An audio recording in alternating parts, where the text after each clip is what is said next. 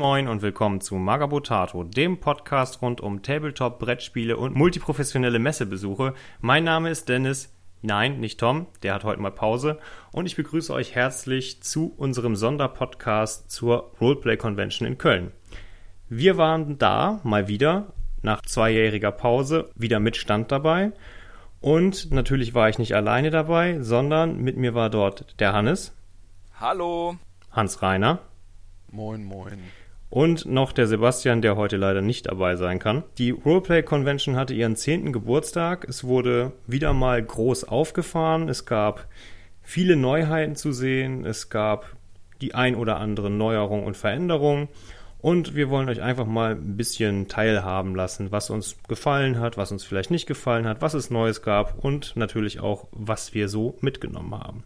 Hannes, wie sieht's aus bei dir? Was ist so für dich der große Eindruck gewesen auf der Roleplay Convention? Ähm, allgemein zur, zur RPC selbst hatte ich das Gefühl, dass es nicht der zehnte Geburtstag war, sondern dass es sich nicht stark unterschieden hat vom Programm der letzten beiden Jahre. Das war mein Eindruck. Das ist erstmal nicht, nicht negativ, sondern einfach nur Fakt. Ähm, aber ich fand es auch eben ein bisschen schade, dass keine, dass es keine äh, Besonderheiten gab oder ich sie nicht gesehen habe. Man muss ja immer noch davon ausgehen, dass man selber der, die Fehlerquelle ist. Immerhin, David Prowse war zu Besuch. Kann man nicht leugnen. Außerdem muss man natürlich auch sagen, dass wir durch unsere Standtätigkeit natürlich mhm. nicht so viel rumgekommen sind und vielleicht das eine oder andere auch wirklich an uns vorbeigegangen ist. Aber ich gebe dir recht, äh, so richtig besonders hat es sich nicht angefühlt. Ich kann nun überhaupt nichts über die Bühnenprogramme sagen, weil davon habe ich nicht ein einziges gesehen, weil wir, wie gesagt, äh, wenig nur vom Stand weggekommen sind. Äh, aber, es gab Bühnenprogramme? Ja, ja, gibt es ja diverse Bühnen da vorne im Videospielebereich. Ne? Und so, ja, genau das ist irgendwie auch so mein Punkt. Also ich habe so das Gefühl, dass der Videospielebereich nochmal deutlich größer geworden ist. Kann das sein? Ähm, ja, weil ja auch noch ein Teil des Videospiel-Areals ähm, noch unterirdisch war. Da gab es ja auch noch ein, zwei Stände. Stimmt. Da war diese, da war diese große Nerf-Anlage oder diese große ähm, Schießanlage und dann waren noch ein, zwei Stände von Videogames da. Tatsächlich muss man sagen, alles ist größer geworden, dementsprechend dann auch die Videospiele. Ähm, die RPC hat dieses Jahr deutlich mehr Fläche bekommen, genommen, wie auch immer. Und ähm, dementsprechend gab es dann natürlich, denke ich, auch mehr, mehr Videospielfläche. Also wir hatten wesentlich mehr Tabletop-Fläche als letztes Jahr. Und äh, andere Bereiche sind auch geboostet worden. Das hat wohl damit zu tun, dass, äh, wie Sie so schön sagten, letztes Jahr ja teilweise ausverkauft war. Also was heißt ausverkauft? Sie mussten zeitweilig den Einlass in die Halle schließen weil die äh, rechtlich zulässliche Personenobergrenze erreicht war. Und um diesen Punkt in diesem Jahr nicht wieder zu erreichen oder nicht so schnell zu erreichen, ähm, hat man dann äh, wohl eine ne neue Messehalle dazugenommen. Okay. Deswegen gab es auch zwischen den einzelnen Arealen immer mal wieder auch mal 10, 15 Meter, wo nichts war. Auf der einen Seite ist es angenehm, dass man Ort hat, wo man sich sammeln kann. Auf der anderen Seite ähm, impliziert es auch immer eine gewisse, eine gewisse, wir haben es nicht voll bekommen oder irgendeine abgesagt Stimmung. Aber ja. oder oder suggeriert einem, dass es weniger ist. Früher war ja. mehr Lametta. Ja. Es wirkt irgendwie dann leerer, weil man halt viel mehr Platz hat. Was zum Teil tatsächlich einfach daran liegt, dass man mehr Platz hat und ob die Anzahl der Aussteller jetzt massiv in die Höhe gegangen ist, wage ich jetzt nicht zu sagen. Da hatte ich zumindest mal bei uns in der, in der Area den, den Eindruck nur sehr bedingt. Ja, also ich würde sagen, im Tabletop-Bereich, man hatte gut Platz, das kann man nicht anders sagen. Also die Stände waren alle sehr großzügig bemessen. Also da konnte man sich schon einigermaßen ausbreiten.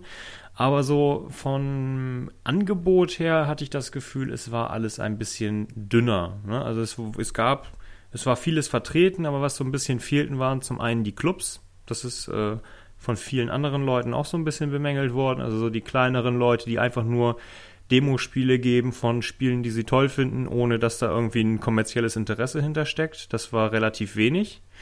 Weil ich das nur bedingt nachvollziehen kann. Insgesamt hatten wir, glaube ich, mehr Demospieler als letztes Jahr. Tatsächlich? Also auch, auch von Foren und Was konnte man denn alles ähm, Probe spielen? Man konnte Panzerfäuste Probe spielen, man konnte Volsung Probe spielen, man konnte Drop Fleet Commander und Drop Zone Commander Probe spielen. Ähm, man konnte Freebooters Fate Nee. auf mehreren Platten. Drop Fleet ähm, konnte man noch nicht spielen, oder? Okay, dann nur Drop Zone.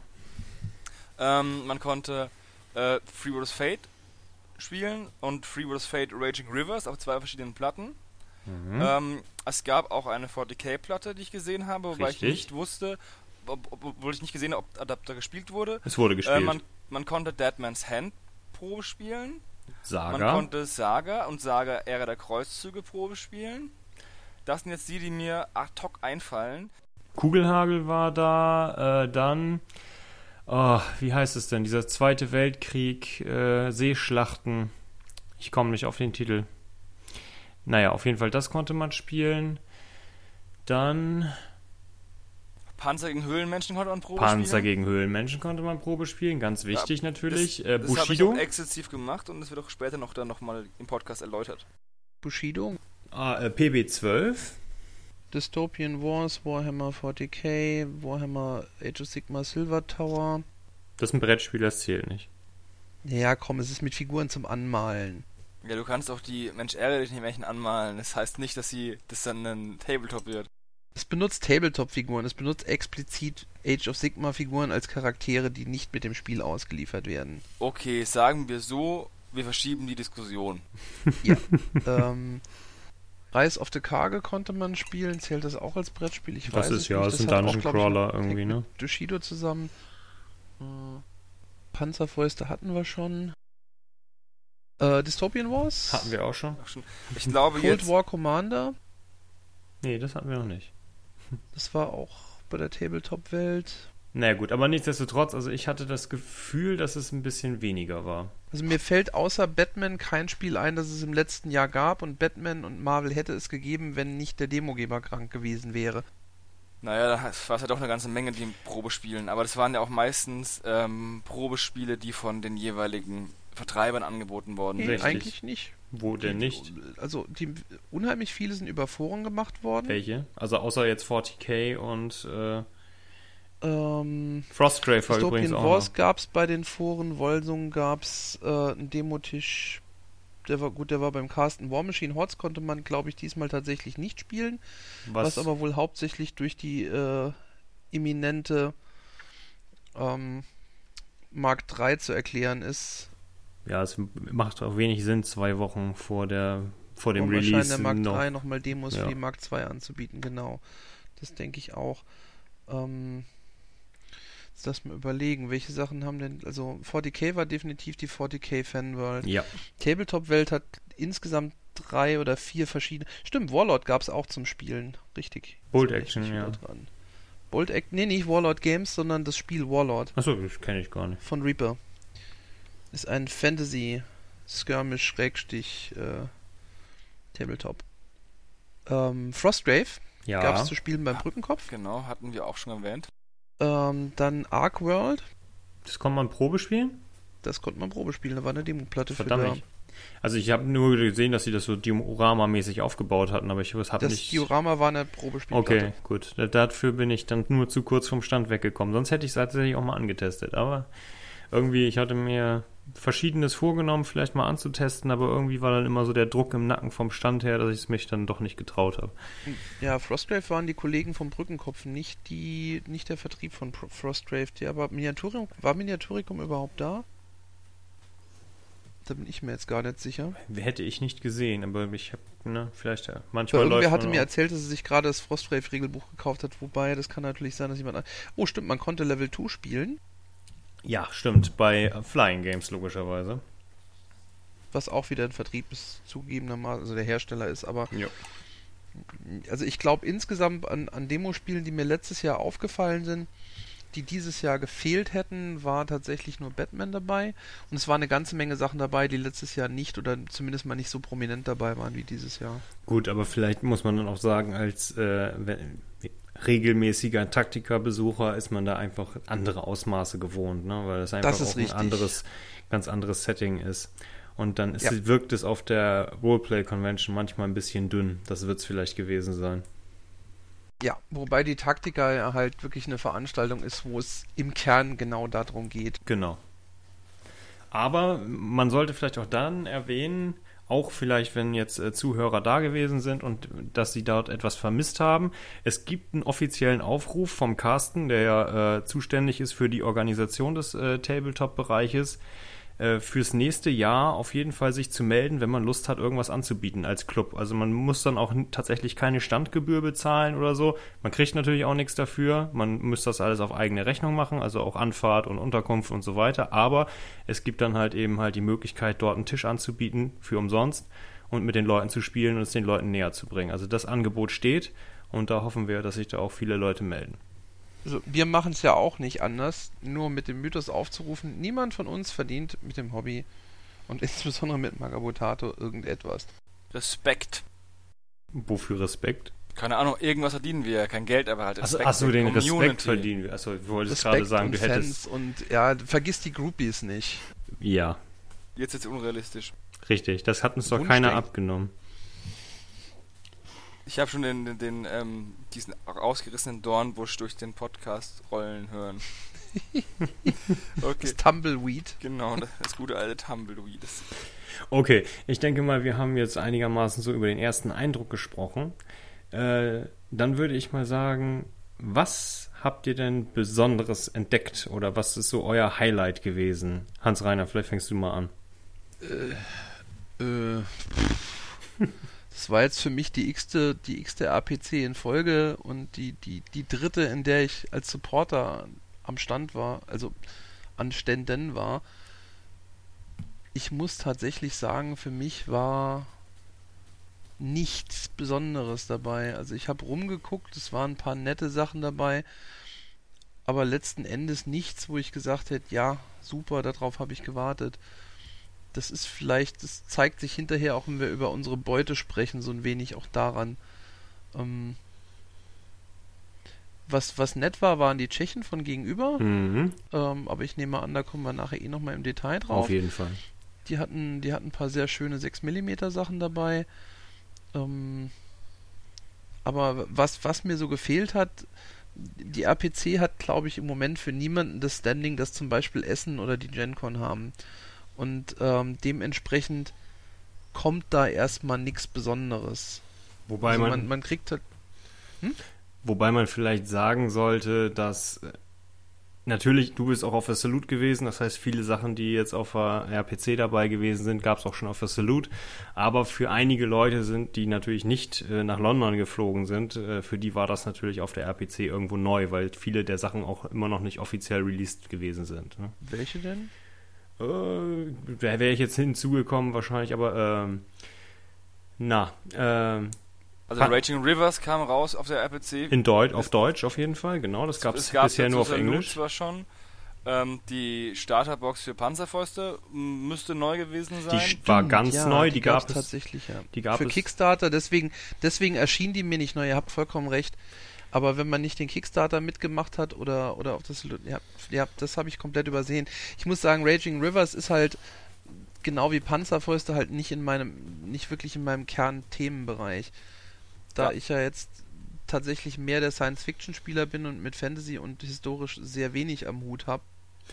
Dann die äh, Startbox für äh, Arcworld, also die ähm, Battle for Troll Bridge Box, die ja auch per Kickstarter und wo der Kickstarter aktuell ausgeliefert wird. Ich habe meine Box zum Beispiel noch nicht bekommen. Also der Alex hat mir gesagt, dass sie jetzt quasi am Dienstag rausgegangen sind oder zu dem Zeitpunkt hat er mir gesagt, sie sollen rausgehen am Dienstag, die Pakete. Hätte man also auch noch. mitgemacht? Cool. Äh, dann, was war neu? Die Kraken Wargames Matten. Die Kraken Wargames Matten waren neu, aber die sind ja nur Ja, nicht die konnte offiziell. ja niemand sehen. Also ich meine, da war ja Tobias wirklich nur, hat sich mit einigen Leuten unterhalten und war dann noch bei unserem Stand, aber ähm, die, die gab es ja, sag ich mal, nicht mal für die breite Öffentlichkeit zu sehen. Die wollte ich deswegen nicht aufzählen. die Drop Fleet Commander Schiffe, die es so zwar im Internet zu sehen gab, aber Die ich bemalt habe und seit zwei Monaten hier stehen hatte, natürlich. Deswegen fallen sie mir dann auch nicht als besonders auf. Mhm. Ja, okay. also ich denke, als, als Otto, Neues. Als Otto Normalverbraucher äh, sozusagen ist man da äh, durchaus bedient worden. Also es gab da schon das eine oder andere zu sehen.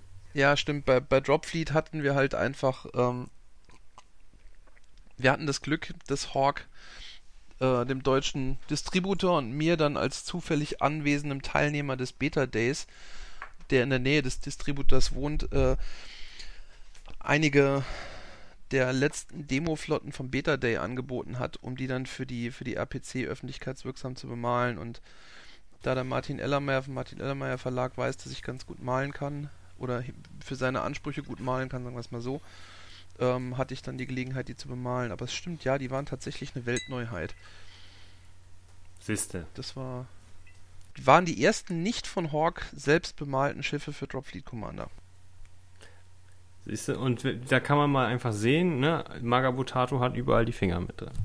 Inoffiziell natürlich in diesen, mhm. in diesen Fällen, ne? Hat natürlich nichts mit unserer Tätigkeit von Magabotato zu tun, sondern mit unserer ganz aber normalen mit unserer ganz normalen Hobbytätigkeit, aber ne, immer dem Finger am Puls ja. der Zeit sozusagen. Und jeder, der ein Insider werden möchte, ich kann euch nur raten, backt teure Kickstarter mit viel Geld, wo ihr dann irgendwelche Sonderveranstaltungen kriegt, dann könnt auch ihr Insider sein. Wie immer ist alles möglich, wenn man nur reich ist. Ich, das Problem ist nicht, dass ich reich bin. Das Problem ist, dass dann hinterher ich rechtfertigen musste, wieso wir so eine hohe Kreditkartenrechnung hatten. Aber das ist ein anderes, wesentlich nicht öffentliches Thema. Ups. Okay, Hannes, hast du noch irgendwas äh, hinzuzufügen? Irgendwas Besonderes, was dich ähm, geflasht hat? Wie gesagt, ich habe Raging Rivers Probe gespielt. Ähm, da kannst du uns vielleicht gleich mal erzählen, wie es denn so war, wie es sich gespielt hat. Ich glaube, das interessiert auch ja. den einen oder anderen. Also bei Raging Rivers ist es ja für den, der vielleicht nicht Furious Fate spielt, ist es jetzt möglich, also Seeschlachten durchzuführen, auf kleineren Booten gegeneinander zu kämpfen. Und im Endeffekt unterscheidet sich das gar nicht so sehr von, ähm, von dem normalen Freebooters. Ähm, du hast ein Boot und das Boot musst du auch, auch mit Dublonen kaufen. Und ein Boot hat Sitzplätze für zum Beispiel Ruderer, einen Steuermann und Kanoniere. Und Kanonen kann man auch für die Boote kaufen. Mhm. Aber wenn ich mich ähm, richtig entsinne, können nur Modelle, die die Fähigkeit Kanonier haben, diese Schiffskanonen auch benutzen. Gab es diese Fähigkeit schon oder ist sie neu dazugekommen? Die dürfte es schon gegeben haben. Und für die Modelle, die, also für die ähm, Fraktionen, die vielleicht keinen Kanonier haben, kann man auch noch ein Hilfskanonierpatent als Ausrüstungsgegenstand kaufen. Das ist, also muss ich sagen, was ich bei Freebooters immer besonders liebe, sind diese Ausrüstungskarten, die immer ganz nette äh, Gimmicks darstellen und äh, oft auch nette Bezeichnungen haben, wie eben ein Hilfskanonierpatent. Finde ich super. Und im Endeffekt gibt es zwei Möglichkeiten, wie man auf dem Boot agiert. Entweder es ist eine Bootaktion oder das einzelne Modell agiert für sich selbst, schießt oder macht irgendwas und wird dann aktiviert. Wenn man, ähm, wenn man eine Bootsaktion macht, dann kann man mehrere Modelle auf dem Boot aktivieren, zum Beispiel die beiden Ruderer und den Steuermann. Und dann kann man eben rudern und steuern. Macht auch irgendwie Sinn ähm, jedes Boot hat eine, hat eine Geschwindigkeit und hat noch einen Widerstandswert. Und die Geschwindigkeit gibt an, wie schnell man äh, mit einer, also mit einer Aktion, wie viel Zentimeter man das Boot bewegen kann. Zum Beispiel, wenn man sagt, vier Leute rudern mit ihren Aktionen, dann kann man ähm, 4 mal 2, 8 mal diesen Wert erreichen zum Beispiel. Und dann kommt man halt oft relativ schnell voran. Man kann Boote auch rammen. Andere Boote auch rammen. Das haben wir einmal gemacht, da bin ich nicht ganz, ähm, ganz sicher, wie das genau funktioniert. Ähm, und genau, Widerstandswert hat das Boot, ganz normal wie Charaktere.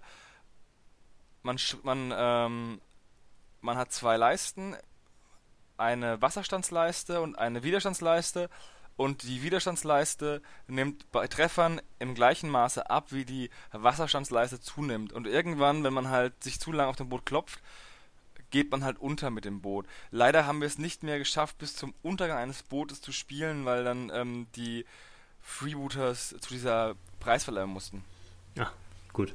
Äh, die Anzahl der Ruderer, ist die durch irgendwas begrenzt oder ist, ist theoretisch möglich, dass jedes, also klar, maximal mindestens durch die äh, Anzahl der, der zugelassenen Mitfahrenden wahrscheinlich, aber äh, oder gibt es sonst noch irgendwie eine Grenze für die Rudernden? Es gibt ausgewiesene Ruderplätze und wenn die belegt sind, sind sie halt belegt.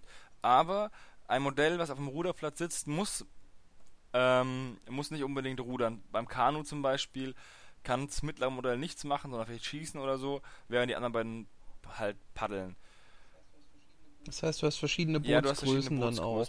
Die, die Goblins, mit denen gegen die ich gespielt hatte, hatten drei Kanus und ich hatte eine, eine Jolle und eine Pinassa. Das waren einmal ein Dreimann-Boot und einmal eins für, für sechs. Und natürlich sind auch größere Boote leichter zu treffen. Wenn man zum Beispiel auf dem Boot ansagt, man schießt auf dem Boot mit der Kanone, so wie ich es gemacht habe, dann ähm, zieht man zwei Karten und eine der Karten muss unter den Manövrierwert des Bootes kommen. Der ist bei der bei der Pinassa ist der 6, bei einem Kanu müsste der 4 sein und dann kann man sich ja eigentlich ausrechnen, wie schwer es ist, ein Kanu auch zu treffen. Ja, definitiv. Dafür hat die Pinassa wahrscheinlich deutlich mehr Und einen höheren Widerstand und kann eine Kanone führen, dass das Kanu nicht führen kann. Also, ähm, es, wie gesagt, es gibt Vor- und Nachteile. Wenn man halt mit mehreren Booten spielen möchte, muss man halt auch dementsprechend mit mehreren Modellen spielen, weil man braucht halt auch einfach mal zumindest mal zwei, also drei Leute, um so eine Pinazze zu steuern, zwei Rudern, einer steuert. Ähm, wenn du dann zwei ähm, damit spielen willst, da brauchst du schon mindestens sechs Mann. Es werden auch größere Spiele, die aber nicht signifikant länger werden, habe ich das Gefühl, da man durch die Bootaktionen gleich mehrere Männchen auf einmal abhandelt. Ach so, also jeder, der eine Boot, also jeder, der in einem Boot ist, ist bei der Bootaktion Nicht dann unbedingt. auch dabei. Du kannst sagen, ihr vier rudert jetzt. Ähm, das, das dann die, ist dann die Bootaktion. Und dann, wenn, man, wenn noch zwei Leute drauf sind, können die einzeln aktiviert werden und zum Beispiel nochmal schießen oder eventuell, wenn du zum Beispiel sagst, ja. ich will jetzt den rammen und dann mit dem Modell, was vielleicht am, am vorne am, am, am Bug steht, dann in Nahkampf gehen. Das geht dann anscheinend. Aber wie gesagt, alle Regeln sind ähm, ohne Gewehr, obwohl ich sie, glaube ich, relativ sicher wiedergegeben habe. Gut, äh, also verstehe ich das richtig, dass äh, es eben nicht zwangsläufig so abläuft wie im normalen Spiel. Ein, jeder aktiviert eine Figur um, sondern ich kann, wenn ich eben diese Bootsaktion wähle, dann sozusagen in einer Aktion vier Figuren dann aktivieren, die dann aber auch als aktiviert gelten und dann eben halt nicht nochmal in der gleichen Runde aktiviert werden können. Genau, und die und diese vier Figuren, die du äh, aktiviert hättest, wären dann deine Bootsaktion. Die machen aber auch alle das Gleiche. Das heißt, du hast eigentlich keinen Vorteil davon, dass du vier Figuren gleichzeitig aktivierst. Na, du kommst halt einfach mit deinem Boot voran, ne? Ja, ja, eben, aber du hast, es ist jetzt nicht so, dass du, juhu, ich krieg vier Aktivierungen auf einmal, sondern ich verbrauche vier meiner Figuren und dafür kommt mein Boot halt zügiger voran. Genau. Was ja aber im Prinzip vier Aktivierungen in dem Fall sind, nämlich vier Bewegungsaktivierungen theoretisch. Genau. Ja, ja, aber halt im, im negativen Sinne, als dass du gibst Optionen auf, nicht im positiven Sinne von. Ähm du machst mehr, aber weil du halt mehrere Modelle gleichzeitig aktivieren kannst und dadurch die Boote halt schnell steuern kannst, ist es halt so, dass du auch bei einem bei diesem Spiel, wo du größere Anzahl von Modellen bewegst, nicht signifikant mehr Zeit brauchst, als würdest du 6 gegen 6 auf irgendeiner ähm, auf irgendeiner Landplatte spielen. Das ist natürlich ein schicker Punkt. Also das, das Mehr an Modellen wird durch das durch die Zusammenfassung wieder äh, genau. ausbalanciert. Natürlich kann das Boot dann untergehen. Ähm, und dann hast du sechs Modelle, die du einzeln aktivieren musst, weil das Boot halt nicht mehr da ist. Und dann wird es natürlich auch wieder etwas länger. Für mich jetzt als nicht regelmäßigen Freebooterer, Schwimmen ist was, was durchaus nicht unüblich war, auch beim normalen Freebooter. Das war schon, das war schon möglich, aber jetzt wird es halt zwingend notwendig. Und man darf beim Schwimmen immer nicht vergessen, dass es gefährlicher wird, je mehr Rüstung und Ausrüstung man trägt. Das genau. heißt, äh, man, wenn man einen hat, der eine schwere Rüstung trägt, dann läuft man auch relativ schnell Gefahr, dass man absäuft. Also sprich, wenn der aus dem Boot kippelt, ist das eher doof. Genau. Modelle können auch durch Panikeffekte dazu gebracht werden, vom Boot zu springen. Haben die Goblins auch versucht gegen mich, aber mit der Armada und Standfest ist es halt ein bisschen schwerer gewesen. Bei der Armada ist es dann wirklich sinnvoll, einfach das Boot zu versenken und die Leute absaufen zu lassen. Mhm. Weil die auch viel schwere Rüstung haben? Genau. Hat aber nicht funktioniert. Ich habe den, ähm, den Anführer der Goblins einfach abgeknallt aus seinem Boot. Mit der Kanone weggesnipert. Wie sich das für einen guten Demogeber gehört, haben sie dich gewinnen lassen. Ich, ich hab, ne, ja, ja, genau. Nee, die haben sich extrem, ich habe ja gegen auch einen, ähm, gegen einen anderen Gast gespielt. Ach so, Nur mit dem. Das ist natürlich am geschicktesten, dann kann, dann hat man als Demogeber nichts falsch gemacht. Genau. Und wenn ihr euch mal die ähm, Karten anschaut, von den also die Bootskarten und dann die ähm, Jolle anschaut, die steht, wird oben im Titel mit J geschrieben und unten mit Y. Das ist kein Druckfehler, es ist beides möglich. Das war extra so gewünscht und gewollt. Das habe ich extra gefragt, ob das ein Fehler ist. Ist es nicht. Achso, das ist, das ist äh, weil es theoretisch laut Duden mit beiden, in beiden Schreibweisen möglich ist, haben sie es auf der gleichen Karte in zwei Schreibweisen geschrieben. Ja. Ja, gut. Das finde ich cool.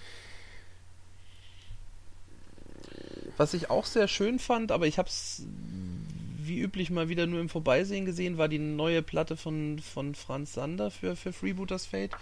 Ähm, Gab es da irgendwelche neue Veröffentlichungen drauf? Also war die ähnlich thematisch gebunden wie letztmalig die Wasserplatte, auf der du dann jetzt gespielt hast? Oder war das einfach nur eine schöne neue Platte und gut? Naja, es gab ja mehrere Platten von Freebooters. Es gab ja diese Arena und dann die war ja nicht die ist- neu, genau, war- die. Takt- Und dann gibt es diesen Mangrovenwald, den hatten sie aber auch schon auf der Taktika dabei. Genau. Und dann hatten sie die Raging Rivers Platte, die müsste neu gewesen sein. Die Tempel, war das die Raging Rivers Platte, wo diese ganzen Tempel drauf standen? Also, für, wie gesagt, ich kenne mich ja mit Freebooters nicht wirklich aus. Das war die Platte, die, ähm, die genau an der Ecke stand vom Gang. okay, ja, dann war das die neue. Da waren aber, sag, mal, da muss ich ja mal kurz einhaken. Waren das die, äh, die äh, Dreadfleet-Matten? Zwei Stück aneinander genäht? Das weiß ich nicht. Hatten die einen goldenen Rand? Ich bin mir jetzt nicht sicher, aber das waren auf jeden Fall so, so, so äh, Tücher, die wie Wasser aussahen. Und das, ich meine, es ka- kam mir, und es war halt zu sehen, dass es auf jeden Fall zwei Dinge waren, die zusammengenäht waren. Da war so eine Naht in der Mitte. Also ich muss sagen, Tücher wie Wasser hatte ich auch beim Tabletop-Weltstand gesehen. Und der, also bei dem Demospieler für Dystopian Wars. Und ähm, der hat mir dann erzählt, die hätte, den gibt's zu kaufen. Also auch so ein Stoff mit so einem leichten Wellenmuster drauf. Hat er, glaube ich, erzählt im Karstadt oder so. Es gibt Karstadt noch? Ja, für euch nicht mehr. Ich weiß, also ich, weiß- ich dachte, die wären komplett weg vom Fenster. Nee, nee, also hier in Darmstadt gibt's den noch. Ich kaufe da regelmäßig ein. Also Stoff und so. Deswegen hält er sich auch noch in Darmstadt. Nur weil der Hans Reiner das Stoff kauft. Hans Reiner Stoff fürs Tabletop-Fotografieren kauft. Mhm. Das ist eine gewagte, aber durchaus mögliche These, wer weiß. Man weiß, ich gebe zu viel Geld fürs Hobby aus. Und jetzt wissen wir auch, wie viel. So viel um Karstadt, um Karstadt zu im. Business zu halten. Gut, äh, aber was wir noch vergessen hatten, wo wir gerade äh, bei Freebooters Fate und Freebooter Miniatures sind, nämlich äh, bei den noch unveröffentlichten Sachen, die hat nämlich auch noch einen neuen Goblin dabei, den Goblin Kampfschwimmer Buso. Der war auch ganz neu, der war noch unveröffentlicht. Ein sehr schönes Modell. Ja. Gibt's im Blog zu sehen. Mit Hast du Taucherhelm. gekauft? Ich habe nicht gekauft, ich spiele ja keine Goblins. Ich spiele. Aber, ich, aber ich, er hat einen Taucherhelm. ich weiß, ich weiß, ich weiß. Aber ähm, ich habe es immer noch nicht geschafft, die Armada-Püppchen fertig zu malen. Ähm, und ich will erstmal ungefähr öfter als alle Vierteljahr mal Freebooters spielen, bevor ich. Ich, ich habe das Gefühl, ich spiele gefühlt dreimal im Jahr Freebooters, nämlich auf der Taktika, auf der RPC und in, auf der Crisis. Aber Das ist so, er hat einen Ich Taucherhelm. weiß, ich weiß. Ich habe ja auch, ich hätte ja auch, ähm, ich bin ja auch äh, von den, den Goblin-Piraten auch nicht abgeneigt. Aber jetzt male ich erstmal, nachdem ich ja die 20 Höhlenmenschen angemalt habe, ähm, erstmal die Sa meine Saga-Sachen weiter. Ja, da kommen wir gleich nochmal hin, auf jeden Fall. Äh, Gab es sonst noch was, außer eben äh, Freebooters Fate, äh, Raging Rivers, was dich besonders mitgenommen hat? Ähm, ich, fand, Oder, was heißt mitgenommen, was dich besonders abgeholt hat, sagen wir es mal einfach so. ich fand unseren Nachbarn auch extrem ähm, interessant. Den äh, Troll, äh, Troll, Troll Under the Bridge. Der hat extrem coole Sachen im Angebot gehabt. Ich habe da auch eine Kleinigkeit gekauft, einfach nur, um es mir mal genauer anzusehen. Einen kleinen Nicht-Lehman Russ. Genau, einen kleinen Nicht-Lieben-Russ-Exterminator. Also um, äh, vielleicht sollten wir da einfach mal kurz nochmal eine kleine Erklärung abliefern. Und zwar hatten wir gegenüber einen Stand. Der Hersteller war mir persönlich zumindest nach neu. Äh, es sind aus Tschechien, glaube ich, gewesen. Ne? Ja, Äh, und zwar Trolls Under the Bridge, wie gesagt, die eine relativ breite Produktpalette hatten an 28 bzw. 30 mm Modellen. Dann hatten sie eine große Büste eines nicht des Space Marines. Äh, dann hatten sie verschiedene Bits und Umbauteile für 28 bzw. 30 mm und äh, 10 mm Fantasy-Figuren, die man ja für ein im Moment nicht mehr zu erhaltendes äh, System benötigen könnte. Und äh, 6 mm Sci-Fi-Figuren, die ebenfalls für ein im Moment nicht mehr erhältliches äh, Sci-Fi-System benötigt werden könnten. die, Eines großen Herstellers genau, aus. Die auf, wir reden von Epic. Nottingham. Ja, und von Warmaster, genau.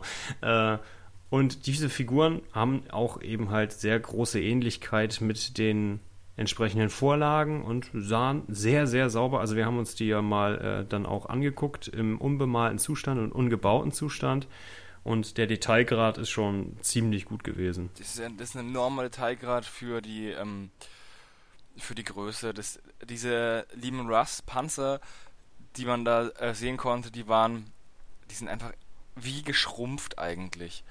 Und die, die hat auch katachanische Infanterie gehabt, die konnte man auch erkennen, dass es wirklich die Katachaner waren, die diesen klassischen Metall-Katachanen aus, den, äh, aus der frühen Anfangszeit von GW nachempfunden worden sind. Die sind extrem schöne Modelle, die auch preiswert sind. Wo kriegt man sonst einen lieben Rust für 3,50?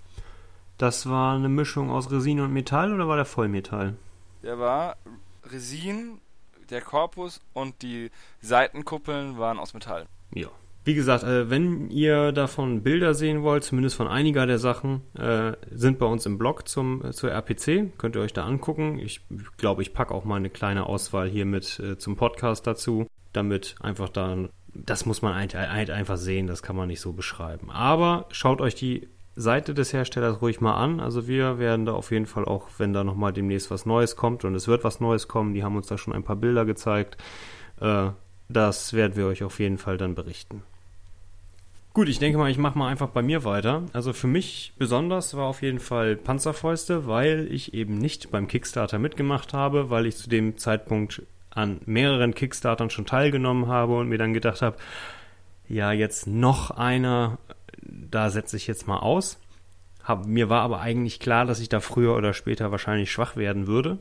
Und nun war ja eben halt auch ganz neu dieses Zwei-Spieler-Starter-Set dabei äh, Panzerfäuste Unarmored. Das ist mit einem Schnellstartregelheft, was eigentlich so vereinfachte Skirmish-Regeln sind. Es gibt ja bei Panzerfäuste einmal das äh, Maß System und einmal den Skirmisher und das ist eben einfach die vereinfachte Form des Skirmishers gewesen. Und ich glaube, in der Form gibt es das auch noch gar nicht, also auch nicht beim Kickstarter. Das war jetzt so wirklich neu. Da sind eben halt äh, ein Trupp Zwerge und ein Trupp Orks drin. Das heißt eben deutsche Zwerge und britische Orks und eben diese Regeln plus vier Würfel. Und das Ganze gab es zu einem relativ schmalen Preis. Ich glaube, der Preis, den sie auf der Messe genommen hat, waren 54 Euro. Regulär kosten die beiden Trupps jeweils 25 Pfund. Das kann man sich ausrechnen. Ne? Plus die Würfel und das Regelheftchen, das man dann noch gratis dazu kriegt, war auf jeden Fall ein sehr guter Preis. Da bin ich auch gespannt, was das nachher im, im Laden kostet. Und ich habe äh, das Panzerfäuste eben nach diesen Regeln Probe gespielt und ja, es macht auf jeden Fall Laune. Da bin ich sehr gespannt, auch wie dann die vollständigen Skirmish-Regeln und auch wie die Massenregeln aussehen. Hat einer von euch auch Panzerfäuste mal angespielt? Oder? Nee, ich hätte es gerne gemacht, aber ich bin nicht dazu gekommen. Ich, es war schon das höchste der Gefühle, dass ich, ähm, dass ich Raging Rivers äh, Probe spielen konnte. Weil, wie gesagt, es ist nun mal so, dass man am Messestand dann. Ich habe. Wir haben auch unser eigenes Spiel promoted und ähm, ja, das kostet alles Zeit. Das ist wohl. Der Tag ist erschreckend schnell rum auf so einer Messe. Ja. Und man hat auch irgendwie immer, wenn man dann doch mal schafft, rumzugehen, hat man irgendwie immer ein schlechtes Gewissen und hat, denkt sich dann, kann ich mich hier jetzt wirklich eine Stunde an den Tisch setzen? Mhm. Ja, gut, es ist eben halt immer das Los des Ausstellers. Das ist eigentlich ist es furchtbar. Also eigentlich soll so eine Messe ja Spaß machen und das macht es auch. Aber nachdem ich jetzt tatsächlich zwei Jahre mal die Messe einfach nur als Besucher besucht habe, merkt man dann halt doch schon wieder, was es für ein Unterschied ist. Ne? Auf jeden ja, Fall. habe ich letztes Jahr in Essen gemerkt, einfach mal einen ganzen Tag vergammeln können. Nur Probespiele machen, sich Dinge angucken und nicht jedes Mal denken, ach, eigentlich soll ich schon wieder seit 10 Minuten am Stand zurück sein. Das ist schon sehr nett. Und eine andere kleine Anekdote, ich habe es im Blog schon erwähnt, aber ich sage es an dieser Stelle auch nochmal, in diesem Panzerfäuste Schnellstartregelheft sind zwei Beispielarmeen oder was heißt Beispieltrupps aufgeführt, wo die Charaktere auch entsprechende Namen haben. Und die Namen dieser Charaktere, also der Orks als auch der Zwerge, sind tatsächliche Namen, beziehungsweise bei den Orks sind sie leicht abgeändert, damit sie orkischer klingen, von Mitgliedern der Panzerfäuste Facebook-Gruppe. Und so hat es auch einer aus unserem Team geschafft, äh, zum Zwergen-Sergeant aufzusteigen. Der aber getötet wird. Naja, der. Wie wir heute erfahren haben, Feldwebel Mascher stirbt. Zumindest in einem Beispiel in dem Buch, ja. Ja, äh, wenn du einmal gestorben bist, auch wenn es in einem Beispiel war, dann bist du tot. Ja, wenn ich sage, wenn du jetzt zum Beispiel stirbst, dann bist du tot. Nein, aber wenn du sagst, du aber der ist ja wirklich gestorben, das ist ja Krieg. Ja, aber es ist wahrscheinlich ein namhafter Charakter und den kann man dann trotzdem weiterhin spielen. Ja, wie auch immer. Nein, aber ich fand das ganz witzig, als ich dieses Heft aufgeschlagen habe und dann diesen Namen da gesehen habe und so gedachte, okay, ich weiß, dass äh, der Gregor da relativ involviert ist, beziehungsweise dass er den Kickstarter gebackt hat und dass er auch relativ begeistert von dem Spiel ist. Und dann habe ich den Rob gleich mal gefragt, wie es aussieht. Also der Rob von Hysterical Games, also von den Machern von Panzerfäusten, und der hat es mir dann halt bestätigt. Er hat gesagt, jo, wir haben einfach Namen aus der Gruppe genommen. Eben bei den äh, Zwergen dann auch vornehmlich Deutsche oder zumindest deutsch klingende. Ich glaube, es ist auch ein Holländer dabei und, ne, aber trotzdem. Und ja, finde ich einfach lustig so, ne? Und vor allem, weil sie es halt einfach so gemacht haben. Sie haben nicht gesagt, pass mal auf, hast du nicht Bock, sondern so ein bisschen, ein bisschen dreist. Ich meine, es sind, sind, nur die Nachnamen, beziehungsweise ich glaube, bei den Orks sind es nur die Vornamen. Und, äh, aber ist ganz witzig. Also das ist. Ich glaube auch nicht, dass du einen Fan findest, der sich in einem Spiel in der Community einbringt und dann auf die Frage, macht es dir was aus, wenn wir dich namentlich in dem Spiel verewigen, sagen würde, nein, um Himmels Willen. Manchmal ja soll man sich wundern, wie Leute mhm. auf sowas reagieren. Es gibt ja zum Beispiel auch, gab es nicht bei dem einen Kickstarter auch die Möglichkeit, dass man dann ähm, als Karte, als Spielkarte verewigt wird? Sowas gibt es öfter mal oder sogar als Miniatur. Ne, das ist dann irgendwie so ein, ein 1000-Dollar-Pledge oder irgendwie sowas und dann wäre eine Miniatur im Spiel. Ja. Das ist eigentlich eine ziemlich günstige Art und Weise, an, ähm, an eine Mini von sich selbst ranzukommen. Nein, das nee, ist ziemlich das teuer. Nicht, das ist eine ziemlich teure Art und Weise. Also eine Mini von dir selbst, wenn du wirklich nur die roh geknetete Figur ohne Gussform und so weiter, bist du mit ein paar hundert Euro dabei. Nee, nee, so viel kostet das nicht. Teilweise, ja. Nein, Auftragskalb bei Brazzavini kostet wenn du ihm die Rechte dran lässt, glaube ich 150. Wenn du die Rechte haben willst, 250. Wenn die Rechte und so um die 100 Abgüsse haben willst, kostet noch mal ein bisschen was drauf, aber so fürchterlich teuer ist das nicht. Ja gut, aber wie gesagt, wie du schon sagtest, wenn er die Rechte daran, also wenn er dich dann quasi vertreiben darf, das klammern wir mal aus, weil damit bietest du ihm ja noch einen Service an. Und wenn du sagst 250 für einen Sculpt, den du behältst, dann sind wir bei ein paar hundert Euro, ne? Ja, okay, das ist dann mehr als 100, das stimmt. Und also beim 1000 Euro Pledge bekommt man dann ja nicht nur diese eine Mini von sich selbst, sondern auch das Spiel und alle Add-ons und allen anderen Scheiß. Mhm. Das nicht ist klar, zwangsläufig, aber dafür, dafür hast du halt nicht den, stimmt, auch nicht überall. Das sind alles Einzelfälle, die man einzeln betrachten muss. Es ist genau. müßig, sich darüber zu ergehen, wenn wir kein Beispiel haben.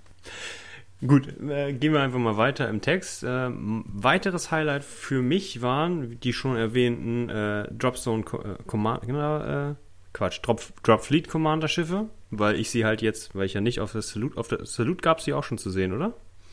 Nein. Nee, tatsächlich nicht. Ähm, die gab's, die sind an die entsprechenden Bemaler im März, am 19. März ausgegeben worden und lagen dann bei den entsprechenden Personen auf dem Schreibtisch beziehungsweise in der Vitrine rum. Mit der strikten Vorgabe, dass wir es nicht liegen dürfen.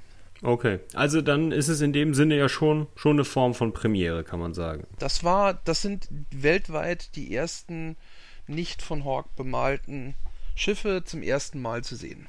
Gut. Wie gesagt, fand ich auf jeden Fall klasse, dass man sie mal angucken konnte. Es waren einmal die Scourge und einmal die UCM.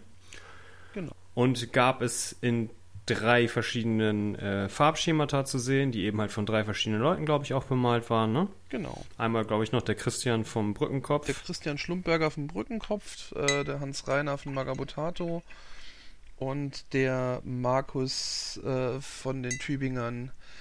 Es ist so, dass die Tübinger in der Dropzone Commander Szene in Deutschland recht bekannt sind. Das ist eine sehr, sehr aktive Community die auch äh, sich viel um Turnierorgan sowas verdient gemacht haben und die auch jetzt bei den Dropzone Commander Beta Testregeln deswegen mitgefragt worden sind. Die sind halt unter anderem neu in der Szene aufgetaucht und haben dann letztes Jahr beim ersten Besuch, glaube ich, vier von den ersten zehn Plätzen ähm, auf äh, Hawks HouseCon in London auf der Salute gemacht, inklusive dem ersten Platz. So, ähm, die haben einen relativ großen Impact in der Community gehabt und arbeiten seitdem halt auch mit dem Verlag Martin Ellermeier zusammen, waren dann auch auf dem Beta Day dabei und waren dann dementsprechend auch eine naheliegende Gruppierung, um die Ehre zu haben, äh, noch einen bemalten Satz Schiffe zu stellen. Wenn, wenn man sie nicht schlagen kann, schließe ich ihnen an. Genau. So sieht's aus. Und äh, mein letztes Highlight oder mein vorletztes Highlight eigentlich äh, war der Stand von äh, Warblock Managers, also mit der Arcworld Box, wo ich mich tatsächlich ein bisschen, fast ein bisschen geärgert, äh, geärgert, habe, dass ich den Kickstarter geplätscht habe, weil sie nämlich am Ende des Sonntags die Box dann nachher so günstig rausgehauen haben, dass ich echt sie billiger da gekriegt hätte, wenn ich sie dort gekauft hätte. Echt? Ja, weil, gut, also theoretisch plus minus null, aber für mich kommt halt noch Versandkosten drauf und damit äh, war es dann teurer, ja. Was hat es denn gekostet am Sonntagabend? Ich glaube, sie sind erst auf 85 runtergegangen und dann auf 80 Euro. Und ich habe, glaube ich, beim Kickstarter 65 Pfund bezahlt. Okay, das, na, wenn ich das gewusst hätte, hätte ich es mir vielleicht auch noch mitgenommen, aber das habe ich dann nicht mehr mitbekommen. Und die Minis sind halt echt schick. Also ich finde das auch vollkommen okay. Es ist immer noch unter Ladenpreis, was ich bezahlt habe und ich kriege es und äh, ich finde es einfach schick und ich finde das unterstützenswert. Aber ist halt immer so ein bisschen doof, wenn ich weiß, also meine Box ist quasi noch auf dem Postweg und hier hätte ich sie jetzt billiger mitnehmen können. Ne?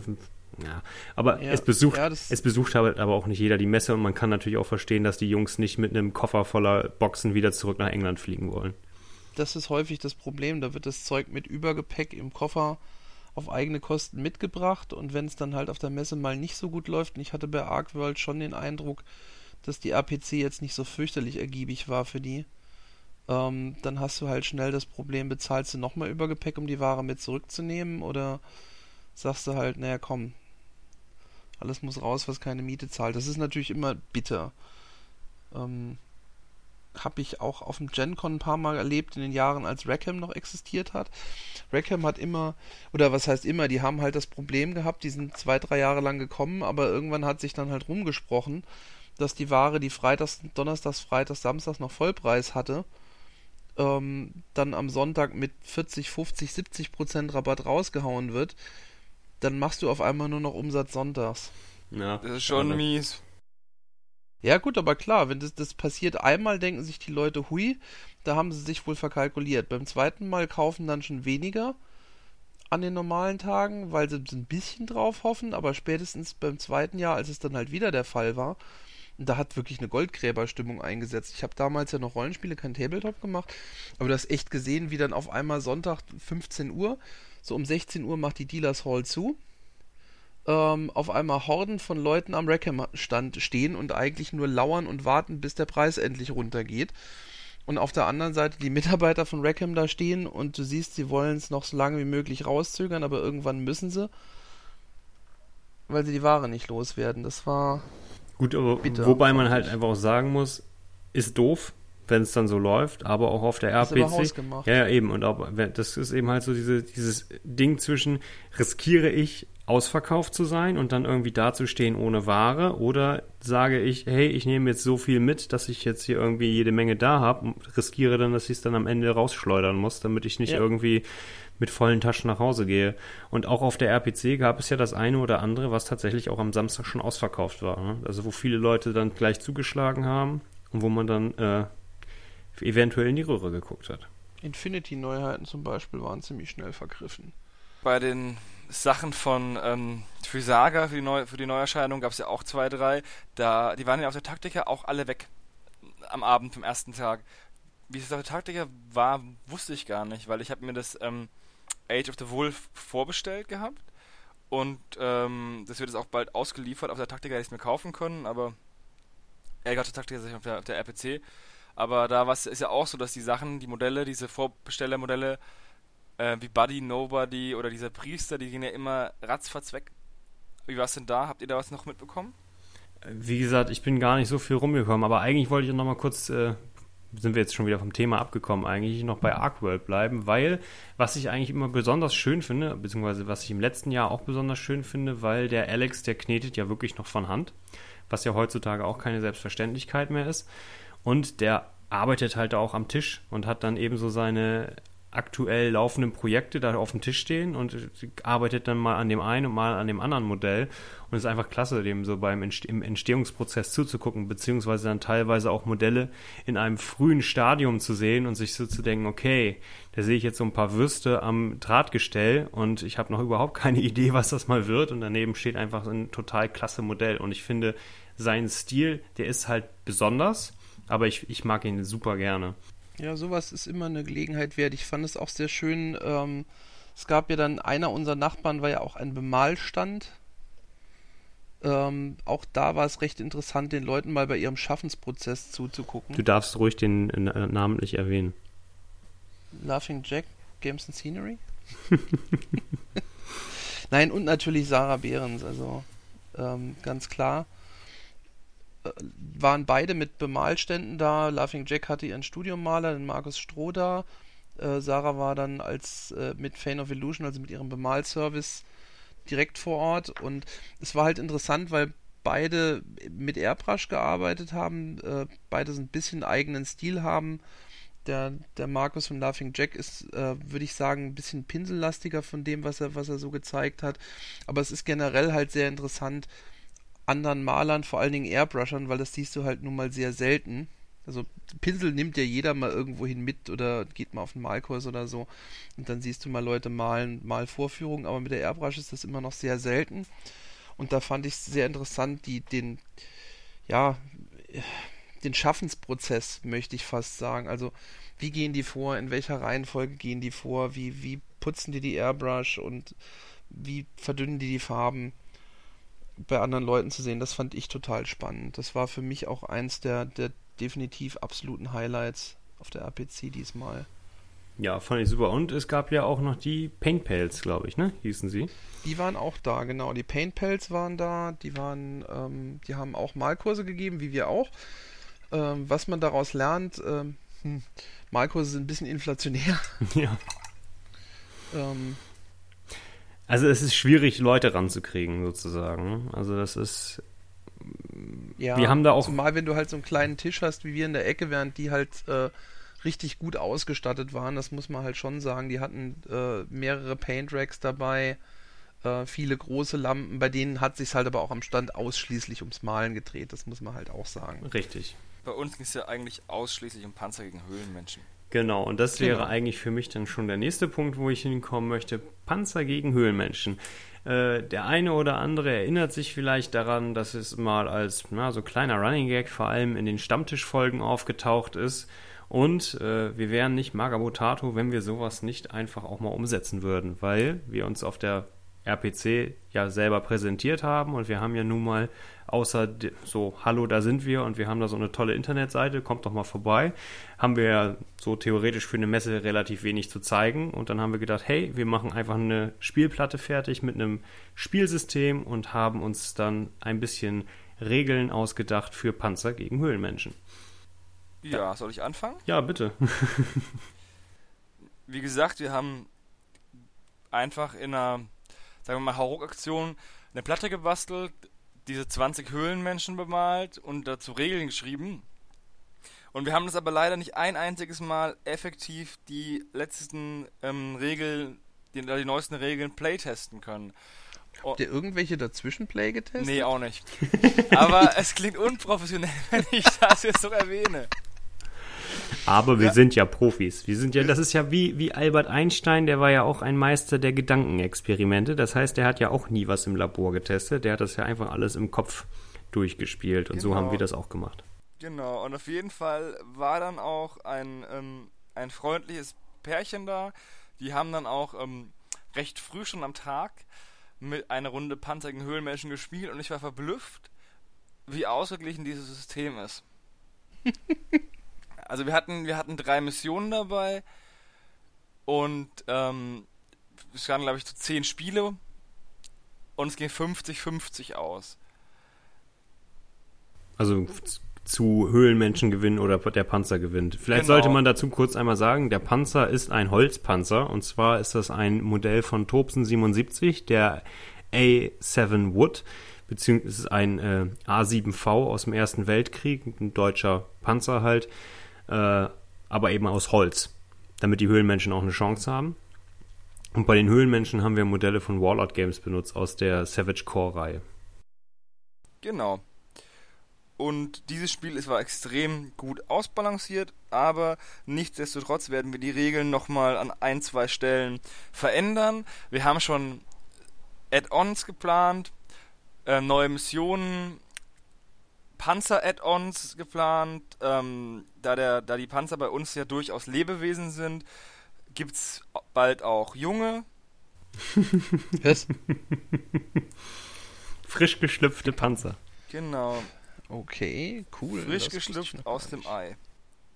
Also wir haben auf jeden Fall schon wieder viele verrückte Ideen gehabt. Also wir haben noch am gleich, während wir gespielt haben, haben wir auf jeden Fall schon das ein oder andere direkt eingeführt und wir haben auch schon wirklich, also wie ich finde, gute neue Ideen entwickelt. Da wird es auf jeden Fall zur Taktika nochmal eine ordentliche Schippe drauf geben. Mhm, Also an den Taktiker ähm, werden wir auch wieder da sein mit unserem Stand Panzer gegen Höhlenmenschen und ich bin überzeugt, dass ihr was verpasst, wenn ihr es nicht testet. Aber sag doch mal, ähm, ihr habt das ja auf der RPC schon mal so angedeutet. Ich war ja selber an Panzer gegen Höhlenmenschen jetzt in der Entwicklung überhaupt nicht beteiligt. Es soll ja jetzt einen Kickstarter geben, habe ich Gerüchte gehört. Ja, und zwar gibt es einen Kickstarter für den Universalstrukturierer. Richtig. Nur für den Universalstrukturierer. Ich hatte immer gedacht, das wäre ein Add-on für Panzer gegen Höhlenmensch. Äh, wäre ein, ein, ein Stretch-Goal. Nee, das sind zwei verschiedene Kickstarter. Wenn dann, wenn die dann kommen, wenn es sind zwei. Weil es kann, man kann ja nicht sagen, dass die alle Panzer gegen Höhlenmenschen plätschen müssen, nur um dieses Multifunktionstool zu bekommen. Die können ja dann einen Euro plätschen und äh, sich damit dann Add-ons freischalten und damit dann den, den Universalstrukturierer kaufen. Der finde ich sowieso, egal zu welchem Preis, ein absolutes Schnäppchen ist. Ich glaube, man könnte sagen, im, im äh, britischen Fachgeschäft deiner Wahl würde der mindestens 35 Euro kosten, Also weil der ja so vielfältig Damit ist. hast du jetzt wirklich schon die äh, Messlatte ganz schön hochgesetzt. Also ich hätte, hatte ja gesagt, bei, bei einem großen äh, Hersteller würde er 12,90 kosten. Aber wenn du sagst 35, ist das auch okay. Aber vielleicht. Also ich habe, ich habe das Universal, Uni- Universal Gauge hier, dieses äh, Entfernungsmessgerät, das hat 25 Euro gekostet. Ich glaube, dann ist der Universalstrukturierer definitiv auch 25 Euro wert. eben hast du noch 35 gesagt. 45. Und schon so. gab's 30% Rabatt. Es ist ja wie bei ähm, Beim Teleshop hier, aber nur wenn sie sofort anrufen. Und dann gibt es gratis noch. Genau. Und wenn man am Sonntag plätscht, ähm, dann geht's auch noch Rabatt Genau. am letzten Messetag. Gut, bevor jetzt äh, die Leute überhaupt nicht mehr wissen, worum es geht, ich werde auf jeden Fall ein Foto dieses äh, Universalstrukturierers mit hier in den äh, Podcast, also oben mit anhängen. Und äh, auch das ist eine Geschichte, die, wenn ihr regelmäßig den Podcast hört, ihr vielleicht schon mal gehört haben solltet. Der Universalstrukturierer äh, ist, glaube ich, diese, diese Bezeichnung, glaube ich, von Tom direkt, ne? Ja, das ist ein Patent von Tom. Und äh, die Jungs von PBBX, also die Leute, die hinter dem System PB12 stecken, haben uns am Sonntagmorgen, deswegen, weil ein paar von denen noch anderweitig beschäftigt waren und tatsächlich erst am Samstagabend aufgeschlagen sind, ein nettes kleines Ständerchen übergeben mit eben wirklich so verkaufsverpackten Universalstrukturierern. Fand ich total super, inklusive so netten Bildchen und Text und Tüte und getackert und mit diesen Aufhänger, äh, Entschuldigung, Euroloch heißt das, glaube ich. Äh, damit Ja, man sie das war ein, auf ein Display mit Blistern, mit Universalstrukturierern, kann man sagen. Genau. Und auch die äh, haben wir jetzt beschlossen, die werden wir in Zukunft, glaube ich, in einer gewissen Stückzahl auf Messen mit dabei haben. Also, dass der ein oder andere vielleicht dann auch noch was abkriegt. Unser Imperium wächst. Und gedeiht, ja, tatsächlich. Soweit, so gut, würde ich sagen. Äh, bei uns am Stand war auf jeden Fall, na, es war gut was los, fand ich. Also wir haben, äh, erstaunlicherweise hatte ich das Gefühl, dass wir am Sonntag mehr gespielt haben, Panzer gegen Höhlenmenschen, als am Samstag. Weil ich glaube, Ja, am Samstag, am Samstag war es ja relativ voll, zumindest zu Beginn. Und da waren die Leute tatsächlich irgendwie so ein bisschen unter Druck, glaube ich, so irgendwie alles zu schaffen. Während es am Sonntag deutlich leerer und auch deutlich entspannter war. Und so haben sich die Leute eher mal, vielleicht waren da auch ein oder zwei Leute dann dabei, die vielleicht schon den zweiten Tag da waren, die alles eigentlich schon gesehen hatten und die so da so ihren Bummeltag hatten. Ich weiß es nicht. Ich fand für Sonntag den Begriff tote Hose relativ passend. Also auch Samstag war schon relativ früh Schluss. Das deckt sich dann halt auch wieder mit dem, mit dem Gefühl der Leere, die man irgendwie ansprechen, angesprochen hat am Anfang. Ähm, es war Samstag schon um 16 Uhr Leerungszustand, wie ich den in den Jahren davor vielleicht so ab 18 Uhr kennengelernt habe. Und ab 18 Uhr war es fast schon verwaist. Aber ich muss sagen, äh, ich, es scheint ein Trend zu sein mittlerweile, weil auf der Taktika war es dieses Jahr genauso. Es war am Anfang war es brechend voll und es war wirklich so ab 15 Uhr hat es sich radikal geleert. So als wenn die Leute wirklich alle, weil am Anfang vor Hallenöffnung haben die Leute draußen bis Meppen Schlange gestanden. Und so, als wenn Ja. die Leute alle so zum Anfang kommen, dann alles abgrasen und dann halt so früh durch sind und dann nicht mehr, nichts mehr mit sich anzufangen wissen oder vielleicht einfach auch erschlagen sind und dann wieder abreisen. Ja, weil eigentlich hast du auf der APC, wenn man es nüchtern ist, gibt es erstaunlich viel, also ins, also wenn man jetzt nicht nur fürs Tabletop da ist, gibt es erstaunlich viel zu sehen. Also ich habe mir dann auch bei den paar Mal rumlaufen, habe ich mir auch gedacht, ich war noch nicht unten, ich war noch nicht an den Computerspielbühnen, das ist so komplett an mir vorbeigelaufen, aber wenn du halt als Besucher da bist und willst alles, alles mitnehmen, dann kannst du recht viel mitnehmen, aber dann denke ich auch, bist du irgendwann einfach platt. Definitiv. Also, wenn man wirklich alles mal gesehen hat und überall mal einen Moment innehalten möchte, um das Produkt auch in einer oder die, die, die Dienstleistungen zu würdigen, dann braucht man die beiden Tage eigentlich voll. Ja, das stimmt schon. Das ist zumindest immer mein Gefühl. Ja. Machen wir einen weiteren Bogen und äh, fragen wir doch einfach mal, was hat euch denn nicht gefallen oder was würdet ihr vielleicht im nächsten Jahr ändern wollen, wenn ihr Einfluss hättet oder was fändet ihr gut, wenn es geändert werden würde? Hans Reiner. Uff, immer muss ich mit sowas anfangen. Okay, was hat mir nicht gefallen? Die Fläche. Also ich hatte tatsächlich das Gefühl, das hatte ich ja gerade schon so ein bisschen angemerkt, es verläuft sich für mich fast zu sehr. Das macht auch, glaube ich, bei den Besuchern dann einfach auf die Dauer den Eindruck, dass tote Hose ist. Und das ist ja auch die Reaktion, wenn man auf Facebook guckt von vielen, war, war auch die Reaktion dementsprechend. Was ich auch etwas erstaunlich fand, es wurde unter anderem auch kritisiert, dass nicht genug Händler da waren, wo ich halt dann für mich denke, einerseits ja, andererseits wäre es durch mehr Händler eine interessante Messe. Was ich mir, glaube ich, wünschen würde, wäre mehr Clubs, die sich repräsentieren. Ähm, es war dieses Jahr vor allen Dingen die Online-Community da, es war die, es war die Tabletop-Welt da, es war der Brückenkopf da, es war Magabotato da, es war die 40k Fanworld mit einem Stand vertreten. Und äh, das Tabletop Network hat zum Beispiel auch gefehlt, wobei auch da gab es jetzt schon Aussagen, die es recht, nah, recht wahrscheinlich machen, dass die wohl nächstes Jahr dann auch einen Stand haben werden. Ähm, bis jetzt scheitert das wohl so ein bisschen dran, dass der Sascha auch sagt, die APC ist für ihn äh, eigentlich eine Familienveranstaltung, wo er mit seiner Familie hingeht als Besucher. Und wenn er erst, wenn das Tabletop Network anfängt, da auszustellen, dann ist das halt gegessen. Das kann ich auch bis zu einem gewissen Grad nachvollziehen. Das hast du Dennis ja vorhin auch schon gesagt. Das ist dieses, wenn du halt Aussteller bist, dann ist der Spaß an der Veranstaltung zumindest mal ein ganz anderer als das, was es vorher war. Wobei man sagen muss, dass beim Tabletop Network einfach der Vorteil darin besteht, dass es ein Network ist.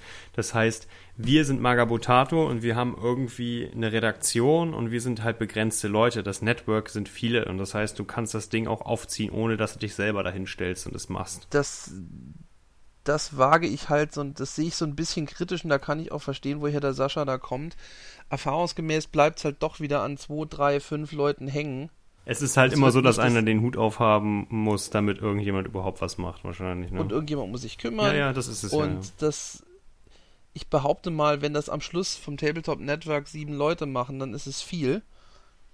Und selbst da hast du dann noch einen, der halt nun mal der Chef sein muss und macht dir nichts vor das ist dann derjenige, der bei allem anderen im Netzwerk auch den Hut auf hat. Aus der Nummer kommst du da schlecht raus. Wahrscheinlich, ja. Und also da, da kann ich verstehen, dass man das kritisch sieht und sagt, muss ich mir schwer überlegen, ob ich das wirklich möchte. Da kann ich, das kann ich niemandem verdenken, ganz ehrlich. Und ähm, man muss sich halt einfach entscheiden, ob man die Messe als Besucher oder als Aussteller Genau. Da gibt es nichts zwischendrin. Du kannst nicht hier mal eine Stunde am Stand sein oder zwei, ähm, sondern du musst einfach da sein und das ist auch eine ganze Menge, also zum Beispiel in der Platte Panzer gegen Höhlenmenschen steckt auch eine ganze Menge Arbeit, die da vorgeleistet werden muss. Es ist ja nicht nur so, dass du dich zwei Stunden an den Stand stellst und ein, und ein schönes Gesicht machst. Da hängt ja noch viel noch dazu, mehr ja. dran. Wobei das schöne das Gesicht zu machen dazu. eigentlich die härteste Arbeit war. Ja, für dich schon. Drecksack. Der hat, der hat. Nee, aber es ist tatsächlich auch was, was man nicht unterschätzen darf. Also, man würde dann gerne auch mehr von der Messe haben. Und ja, du bist dann halt an dem einen Stand und dann, ich war ja an zwei Ständen, also ich war ja, eigentlich war ich beim, beim Verlag Martin Ellermeier und dann war ich theoretisch noch bei Magabotato, wobei das bis auf eine Stunde Samstag mal so richtig gar nicht geklappt hat. Muss man auch ganz nüchtern so sehen. Fand ich auch übrigens sehr amüsant, dass du am äh, Tag, der eigentlich am der. Samstag Zeit ja, eben, dass ja. du am Samstag Zeit gehabt hast und am Sonntag, wo man eigentlich davon ausgegangen ist, hey, da ist wenig los, da, da klappt das mal mehr, da irgendwie so gar nicht. Am Sonntag war irgendwie merkwürdig. Das war aber auch zum Teil dann so, dass dann, dass dann auch die Auslastung woanders eine andere war und naja. Langer Rede, kurzer Sinn, das hat alles wir haben es alle überlebt so und deswegen geklappt. sind wir froh. Richtig. Sehr froh. Ja. Äh, Aber ich, ich kann jeden verstehen, der sagt, hm, ich weiß nicht, ob ich da, ob ich Aussteller sein will, weil dann habe ich nichts mehr von der Messe, weil das ist einfach so. Oh Mann, ich habe drei blaue Washs und kein rotes. Ja, da musst du dir ein Rot verdünnen. Ach, das ist mir jetzt zu blöd. Was malst du denn gerade? Ein, ich mal für Saga ein paar Modelle an für die Wikinger und eines von den von den Modellen, die ich auf der Taktika gekauft habe im Ramschladen, der hat einen abgeschlagenen Schädel dabei und da wollte ich dem ein bisschen halt vielleicht ein bisschen, bisschen Blut und Wash und so ein bisschen arbeiten, aber da gibt es, glaube ich, eine nette Technical tatsächlich von Games Workshop. Die soll, glaube ich, gar nicht so übel sein. Dieses äh, Bluteffekt-Zeug. Mit Tamiya Clear Red? Blood, Blood God. Nee, Tamiya Clear Red kannst du auch nehmen. Äh, von Games Workshop gibt es das Blood for the Blood God. Genau. Das ist auch ganz gut für sowas. Ja, ich habe das Tamiya Clear Red da, aber ich wollte vielleicht ein, zwei so, ähm, so Schlieren im Gesicht haben, die aussehen, als wäre es weggewischtes Blut.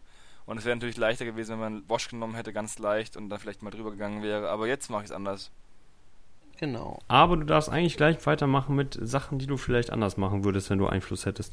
Uh, was für eine perfekte Überleitung. Richtig.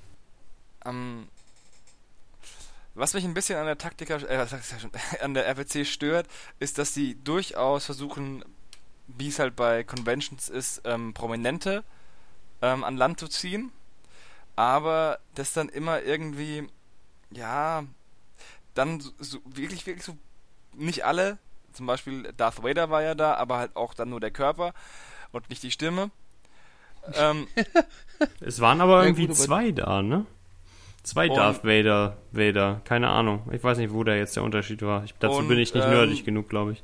Und dann, also es ist halt so, dass sie nie irgendwie einen großen, wirklich eine große Person hin, her, hergelockt bekommen, sondern zum Beispiel den Riesen von Game of Thrones. Ja, es ist ja nett, dass die den Riesen von Game of Thrones bekommen, aber. Welchen denn Hodor? Oder nee, der, der, der, Hodor war ja letztes Jahr, glaube ich, da. Genau. Aber der, der Riese, der ähm, mit John Schnee in Hart in bitte, Hartheim bitte. Kämpft. Der, er, also Ach, der, der heißt, der heißt Jon Snow und es heißt nicht Hartheim. Das heißt Nein. Hard Home oder wie das heißt Hard im Englischen, Home, aber Jo, du hast ähm, auf Englisch gelesen, großes Kino. Ähm, der Clegane oder? Nee, der klingt, das ist ganz anders. Das ist ein richtiger Riese. Das ist kein riesiger Mensch, sondern ein richtiger Riese, Fantasy-Riese mit äh, acht so. Meter groß gefühlt. Ähm, ah, und okay. den Schauspieler nee, haben sie halt da gehabt, der, der den Riesen verkörpert. Und ich weiß nicht, das ist irgendwie kein, für mich kein, kein Game of Thrones Schauspieler, der, der für mich eine gewisse ähm, Relevanz hat. Ja gut, aber da hast du tatsächlich einfach den Faktor, äh, das ist zu teuer. Es gab jetzt gerade im Zuge der FedCon diese Diskussion, was es kostet, Stars zu holen. Und äh, da war halt die Aussage, dass äh, ein Star wie Carl Urban und William Shatner, die die dann da haben, so teuer sind, dass wenn du da nicht über Autogrammverkäufe und da hat dann ein Autogramm so um die 100 Euro gekostet, ein Foto nochmal 100 Euro, ähm, ordentlich Reibach machst, das einfach äh, brutal hohe Kosten sind. Das fängt an beim First-Class-Flug und hört dann wohl auf bei äh, First-Class-Hotelunterbringung und solchen Sachen, die dann erwartet werden. Und da kann ich dann halt auch verstehen, dass du als Ausrichter halt sagst, klar, wir bringen ein paar Promis bei und ganz ehrlich, David Prowse ist schon äh, das ist schon A-Liga. Also, dass du James Earl Jones nicht kriegst, drauf geschissen, der Mann ist Paar 80. Da muss man auch einfach mal realistisch sein. Der wird sich, glaube ich, nicht mehr für Con-Auftritte hergeben, was dann die Stimme von Darth Vader wäre. Ähm, also, da, ich kann verstehen, dass das ein bisschen unbefriedigend ist. Ich glaube aber, dass das tatsächlich fast nicht zu realisieren ist, wenn man nicht wesentlich mehr Geld da reinstecken würde. Die sind echt super teuer. Sorry. Und ich muss sagen, äh, die Autogrammpreise lagen, glaube ich, bei 30 Euro. Das finde ich, ich meine, ich, ich persönlich bin ein Mensch, ich glaube nicht an Autogramme. Ich hole mir auch keine Autogramme, wenn sie umsonst sind. Äh, ja. Und ich würde dementsprechend auch keine 30 Euro bezahlen, aber 30 Euro sind für solche Messeverhältnisse eigentlich relativ günstig. Ja. Und es gab eine Aktion, da bin ich auch nur drüber gestolpert, weil sie es äh, tatsächlich während der Messe auf Facebook gepostet haben, weil es ja die zehnte war gab es, ich glaube, war es am Sonntag oder am Samstag? Nee, ich glaube am Sonntag. Sonntag zwischen, eine Stunde. zwischen 11.30 Uhr und 12.30 Uhr war es, glaube ich, gab es alle Autogramme umsonst. Mhm. Das habe ich allerdings um 12.25 Uhr gelesen und da ich ja aber auch sowieso nicht an Autogramme glaube, äh, ne, aber dann dachte ich mir auch so, ja, rennst du da jetzt noch hin? Da, da, denkt man dann tatsächlich mal drüber nach, einfach nur, weil du was umsonst kriegen kannst, was sonst 30 Euro kostet. Und dann kannst du es auf Ebay stellen. Ja, genau. Nein, aber äh, wie gesagt, nein, Autogramme sind nichts für mich. Und äh, aber wer, wer es toll findet, soll es toll finden, da habe ich auch überhaupt gar keine Vorbehalte. Also ich bin jetzt kein Mensch, der sagt, meine Güte, was bist du so bescheuert und zahlst du 30 Euro für ein Autogramm. Aber es ist halt einfach nicht meins. Und da bezahle ich lieber 40 Euro für eine kleine Box mit Plastik, die ich dann sieben Jahre in den Schrank stelle, bevor ich sie verkaufe. Richtig. Oder nichts damit machst und dir nach sieben Jahren denkst, wozu habe ich mir die eigentlich jetzt gekauft? Alter, da wollte ich aber was mitmachen, genau. Gut. Sonst äh, irgendwelche Kritikpunkte? Nein. Nur was ich schon gesagt hatte. Gut. Dann, äh, was mir aufgefallen ist, also gut, es ist sicherlich ein Teil des Hobbys, aber ich fand also zumindest gefühlt, dass einfach der Videospielebereich sehr, sehr dominant war. Aber das ist vielleicht auch nur mein Eindruck. Aber das finde ich halt einfach ein bisschen schade, weil ich irgendwie denke, dass es für Videospiele genug andere äh, Messen gibt, die auch wirklich reine Videospielmessen sind. Und sehe da einfach diesen, diesen Rollenspielzusammenhang nicht. Wenn die Leute da tatsächlich vor ihrem Computer sitzen mit ihrem Headset auf, da äh, eben an diesen Ständen, Bildschirm an Bildschirm und da in die Röhre reingucken, das ist irgendwie für mich nicht so. Ich habe selber früher äh, Rollenspiele am PC gespielt, aber ich würde nie auf die Idee kommen, das irgendwie auf eine Stufe mit den anderen Rollenspielgeschichten zu setzen. Ist nur meine Meinung. Also natürlich auch da, Rollenspiele am PC finde ich toll, so ist es nicht, aber ich finde einfach, dass der Zusammenhang nicht so gegeben ist. Ich glaube, das ist vor allen Dingen auch wieder so eine wirtschaftliche Sache. Als das angefangen hat vor zehn Jahren, ähm, war die Diskussion auch schon da ich, ich erinnere mich da noch dran. Ich weiß, ich habe für die erste RPC nämlich noch Werbung gemacht auf der GenCon. ähm, weil sie damals noch versucht haben, Aussteller aus den USA zu bekommen. Und ähm, da gab es diese Diskussion, Computerspiele ja, nein, relativ lebhaft. Damals war der André Kuschel noch in, in recht engem Kontakt mit der damaligen Rollenspielszene, weil man ja auch in, in Zusammenarbeit sozusagen was machen wollte. Und äh, damals war halt das Argument klipp und klar äh, Geld. Na klar. Eine Computerspielfirma äh, kostet das ein müdes Arschrunzeln, die Messepreise für Stände zu bezahlen. Und ähm, du kriegst damit ganz andere Dinge realisiert und kannst eine Messe halt auf die Beine stellen, die überhaupt nicht möglich wäre, wenn ich sag mal diese kleinen Nischenverlage aus unserem Hobby das machen müssten. Im Gegensatz, im Gegenteil, wir, wir zahlen ja selber, wir haben jetzt ja selber für unseren Stand nichts bezahlt und soweit ich weiß, ist es wohl generell so, dass die Stände in der Tabletop Area relativ günstig sind, auch für Kleinverleger und so. Und das wäre halt alles nicht möglich, wenn du, wenn du diese Computerspielbeteiligung nicht hättest. Ja, also ich, ich sehe es ja auch irgendwo ein. Ne? Ich denke auch, dass man schon allein eben aus diesen finanziellen Gründen nicht darauf verzichten kann. Aber ich finde es halt irgendwie schon ein bisschen schade. Also ich, ich bin, ähm, habe so meine zwei Runden durch die Halle gemacht und irgendwie da hinten im Videospielebereich fand ich es irgendwie immer sehr unstimmungsvoll. So, also das, da war irgendwie, da wollte ich dann noch schnell wieder weg, weil es mich einfach nie angesprochen hat. Ja, ich sehe das auch so. Ähm ich finde also diese, ich finde diesen Videospielbereich auch nicht so geil, aber wie gesagt, es sind auch riesige Aussteller, wenn da Firmen kommen und Uncharted 4 vorgestellt wird vom, vom Publisher, die kommen mit einem eigenen, mit so einem eigenen Vorstellungswagen, der dann reingefahren wird. Und da sitzt halt auch die Kohle und irgendwie müssen ja auch die Hallen bezahlt werden und anderen Kram. Ein weiterer Punkt, der mir ja nur so ein bisschen aufgestoßen ist, sauer aufgestoßen ist, ist, dass es Essensstände auch in der Halle gab. Also es gab ja einmal draußen den Mittelaltermarkt, wo ja eben halt viel war, aber es gab auch welche in der Halle. Das hat uns jetzt direkt nicht so betroffen, weil wir relativ weit außen waren. Aber wenn man weiter in der Halle sich aufgehalten hat oder gar einen Stand da gehabt hat, hat man halt den ganzen Tag diesen Geruch in der Nase gehabt von diesen Essensständen. Und das fand ich persönlich nicht so angenehm. Also wenn. Mich hat es nicht gestört. Ja gut, ich weiß ja nicht, wie lange du dich da aufgehalten hast, aber wenn du dir überlegst, wenn du den ganzen Tag an deinem Stand stehst oder zwei Tage und du hast den ganzen Tag Flammkuchengeruch in der Nase, ich weiß nicht. Ich glaube, irgendwann riechst du das nicht mehr. Das wäre eine Möglichkeit, ja. Irgendwie ist ausgeblendet. So ist es ja auch bei manch giftigem Gas ähm, auch. Ist das so? Ja, bei, bei Schwefelwasserstoff zum Beispiel. Irgendwann riechst du den nicht mehr. Dann ist es zu spät. Da spricht der Experte. Gut. Aber das, hat, das war letztes Jahr auch schon, also das, die, die, äh, die an der 9. RPC gab es auch schon Essenstände und diese, diesen, diese Piratenbar innerhalb von der, von der Halle und ich finde das, ähm, ich, ich finde es nicht so schlimm. Ich fand nicht, dass das also auch in, dem, in der Nähe von den Ständen ungemein aggressiv gerochen hat. Wie gesagt, es ist ja auch nur mein Eindruck so, ne? Also ich finde das schöner, wenn das Essen draußen bleibt, halt auf dem Mittelaltermarkt und eben halt dieser Essensdunst nicht durch die Halle zieht. Aber wie gesagt, das ist nur meine bescheidene Meinung.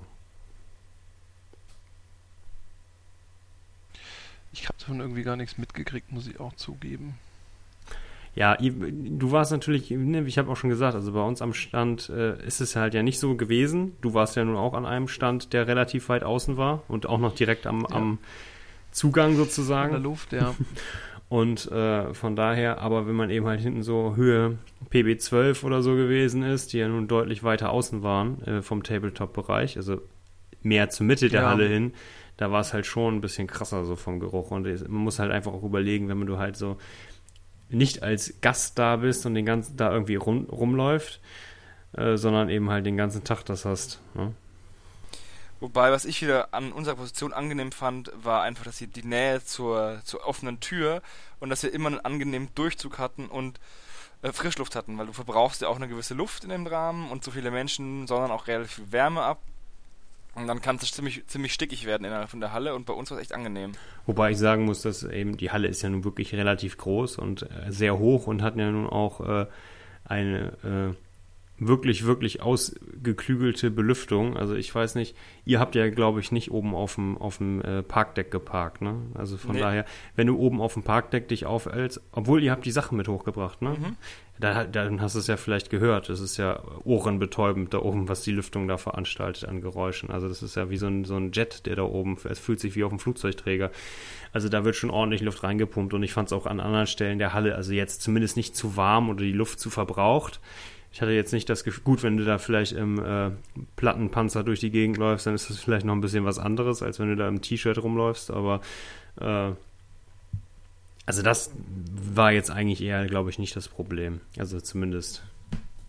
Also, was hast du dir denn gekauft, Dennis? Genau, das wäre ja der nächste Punkt, was wir so mitgebracht haben. Ich bin tatsächlich relativ sparsam gewesen dieses Mal, äh, was aber auch einfach damit zu tun hat, dass es jetzt nicht so wahnsinnig viele Neuheiten gab und es gab jetzt auch nicht so die mega Schnäppchen. Also es gab schon, natürlich, klar gab es Schnäppchen, aber es gab eben halt nicht so viele Schnäppchen, die mich angesprochen haben. Und wenn man halt irgendwann eine relativ große Sammlung an verschiedenen Systemen und Figuren hat, dann äh, braucht man erstens vieles schon nicht mehr oder äh, man überlegt sich halt zweimal, ob man sich dann nochmal was kauft. Aber ich habe tatsächlich bei Panzerfäuste zugeschlagen und habe mir dieses Starter-Set geholt weil, wie gesagt, ich wollte so oder so früher oder später einsteigen und es bot sich da einfach eine kostengünstige Gelegenheit. Und nachdem ich halt das Spiel auch da gespielt habe und die Miniaturen in der Hand gehabt habe, habe ich gedacht, so komm, nimmst du mit. Ich habe ein bisschen mehr gekauft, aber ich war auch im Vergleich zu anderen Messen doch extrem sparsam. Dann erzähl mal. Ähm, das erste, was ich mir gekauft habe, ist Munchkin Steampunk. Okay. Das, das wievielte ist das dann jetzt mittlerweile? Es gibt, glaube ich, also wenn ich mich nicht irre, gibt es acht normale Munchkins, dann gibt es ähm, zwei Apokalypse, dann gibt es noch ähm, Steampunk, Cthulhu, Ninjas, zwei Zombies. Es gibt unendlich viele verschiedene Settings und aber das irgendwie hab, ich habe das Gefühl, dass sich das trotzdem nicht abnutzt. Die haben immer wieder neue Ideen, die einen dann doch überraschen. Ja, das habe ich mir gekauft. Dann habe ich mir ähm, eine Matte gekauft von, von, äh, von Kraken Wargames. Oh ja, die war sehr schick. Oder ist sehr schick. Ich habe sie ja in Augenschein nehmen dürfen. Auch davon sind Bilder bei uns im Blog von den Matten, also von den beiden neuesten. Die sind auch schon offiziell erhältlich, glaube ich, ne? Die sind jetzt offiziell erhältlich ab dieser Woche. Ich habe die halt, ich habe das, ähm, das Promo-Exemplar auf der RPC einfach gekauft. Gemeint, willst du das echt nach Hause tragen? Nee, oder? Willst du nicht? Und dann lass mir verkauft. Ähm, dann habe ich mir Buddy und Nobody gekauft, die ja aus dem letzten Podcast bekannt sein müssten. Genau, ja. Also, ne, wer es nicht weiß, äh, tatsächlich Figuren für Dead Man's Hand, also beziehungsweise halt so Western-Figuren, 28 mm, äh, die aussehen wie Bud Spencer und Terence Hill. Auch wenn ich nicht vorhabe, Dead Man's Hand zu spielen, weil ich einfach nicht noch ein System und dann nicht noch so ein System, was sich auch, was so viel sagen wir mal, so viel äh, Gelände braucht und auch noch so vieles, so viel Gelände braucht, was ich nicht habe. Mal ein Buch für, für Frostgrave kaufen und dann durch das alte ähm, Fantasy-Gelände die Figuren zu schieben, ist, ist eine Sache, aber dann vollkommen neue Sachen von Foreground kaufen, um Western-Setting aufzubauen, das ist mir dann doch zu viel. Ja, gut, aber da denkt man jetzt schon wieder so ein bisschen eindimensional. Man denkt dann halt immer automatisch an diese Western-Stadt aber man kann ja auch in einem Canyon spielen oder auf der Prärie oder wie auch immer. Ja, aber im Endeffekt, wir sind doch, wir sind doch alle irgendwie gleich. Das heißt, man beginnt, man kauft die Modelle, dann beginnt man mit einem Stein, ähm, und dann denkt man sich, naja, es wäre ja schon cool, ein Haus zu haben, und dann eskaliert und dann hat man doch wieder eine Platte mit Häusern. Ja, aber so ist es mit dem Hobby. Mhm. Sonst noch was? Ja, ich habe mir noch ähm, ein, zwei Modelle für Saga gekauft. Den ähm, den Priester. Und ähm, jetzt muss ich echt mal nachdenken, was ich noch gekauft habe. Sonst glaube ich, sonst glaube ich echt fast nicht. Das war es dann auch irgendwie schon. Ja, noch, noch, ein, äh, noch ein Geburtstagsgeschenk für meine Freundin, aber das kann ich jetzt hier nicht erwähnen, was es ist. Die hört den Podcast ja auch. Ach, tatsächlich? Ja. Ich habe sie dazu gezwungen. Das steht im Beziehungsvertrag. Sie muss den Podcast hören. Wie grausam. das ist nur ein Scherz gewesen das sagst du jetzt natürlich genau. so und wir alle glauben das, weil ja, wir es glauben weil, wollen. Genau, weil wir, weil wir nicht daran glauben wollen, dass Menschen so böse sein können, dass sie solche Sachen machen. Ja, das war's eigentlich, was ich gekauft habe. Also ich bin eigentlich sogar wirklich mit Geld im Geldbeutel aus der Halle raus. Aha. Das war, ähm, das war bei der letzten RPC war das nicht der Fall. Da habe ich ähm, richtig viel geshoppt. Wobei, genau, was ich sagen wollte, was du hast doch noch angesprochen, was, ähm, was mich gestört hat. Ja. Ich fand es schade, dass, oder zumindest habe ich keinen gefunden, dass es keinen Wühltisch im Tabletop-Bereich gab. Letztes Jahr gab es nämlich durchaus ähm, einen, einen, Wühltisch an irgendeinem, Verstand, an irgendeinem Stand, wo man durch Blister von verschiedenen toten Systemen wühlen konnte. Und da habe ich dann doch das ein oder andere schöne Modell ähm, rausgezogen und so dieses Stöbern, das hat mir ein bisschen gefehlt. Ja, doch, das stimmt schon. Aber äh, Schnäppchen gab es nichtsdestotrotz. Auch da muss ich sagen, ich hätte vielleicht noch bei einer anderen Sache zugeschlagen, die ich aber dann zumindest, ich habe dann auch irgendwie nicht mehr nachgefragt, aber ich habe sie am Stand halt auch einfach nicht gesehen, weil ein Freund von mir hat sich bei, ich glaube bei Fantasy Warehouse, Mars Attacks geholt, die Box, für 15 Euro. Und das ist einfach geschenkt. Also äh, da kann ja. man wirklich überhaupt nichts sagen. Und äh, ich habe öfter schon mal überlegt, ob ich mir das mal zulege. Es ist halt, naja, es ist halt dieses Mantic Restic von den Figuren her, also vom Material. Und es ist halt wirklich, also ich sage ja mal, Restic ist lästig. Und äh, also es ist einfach Kacke zu bearbeiten und Kacke sauber zu machen. Aber ja, ich finde einfach, das Ganze ist witzig. Und für 15 Euro hätte ich wirklich gesagt, ach komm, ne? Nimmst du mit, gesagt, auf jeden Fall. Das ist ja auch eigentlich mehr ein Brettspiel. Das auf jeden Fall, aber ich finde halt einfach in der Box, da sind diese Geländestücke da, sind ganz nett. Und ich finde die Martians-Modelle auch eigentlich ganz cool. Mit dieser, äh, tatsächlich mit diesem Goldfischglas, was du da oben drauf setzen kannst, also mit diesem durchsichtigen Plastikhelm. Also das ist ganz witzig und ja, wie gesagt, also ich denke mal zum vollen Preis würde ich es mir nicht kaufen, aber für 15 Euro ne, ist, hätte ich nicht Nein gesagt, definitiv nicht.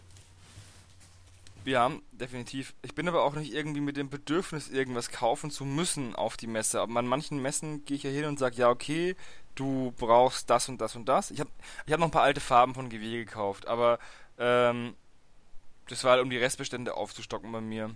Hast du Snakebite Leather bekommen? Nein, ansonsten habe ich es dem Gregor schon geschickt.